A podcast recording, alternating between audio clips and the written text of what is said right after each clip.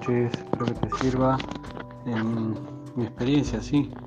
Un recuerdo muy vago a los 12 años que me diagnosticaron cáncer, un osteosarcoma y seguramente iba a cambiar mi vida.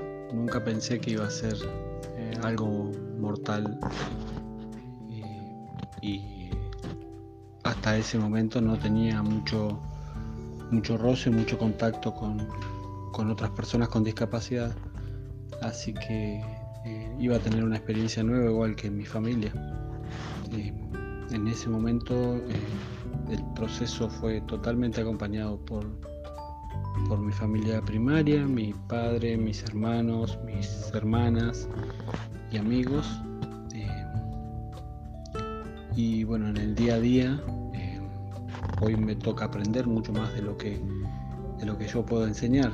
Eh, he logrado capacitarme, pero seguimos con el ABC de las discusiones en discapacidad, sobre el buen trato, sobre la terminología, sobre la accesibilidad urbana. Eh, son todos planteamientos muy antiguos, pero que estamos reflotándolo al día a día para, para concientizar a la población en este momento es un mensaje de, ánimo.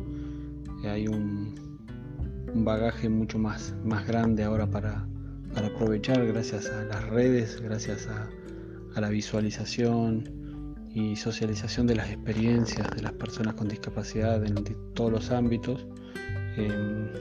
netamente en Catriel pudimos eh, abocarnos a la parte deportiva que se hizo la inclusión eh, plena, tratando de dotar a profesores de todos los niveles, a familias y personas con discapacidad de eh, acercarse al ámbito deportivo como puerta de entrada.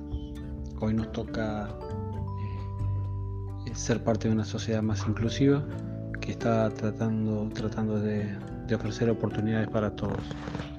Eh, y bueno, es un logro que hay que mantenerlo y hay que regarlo día a día en sociedad y en familia.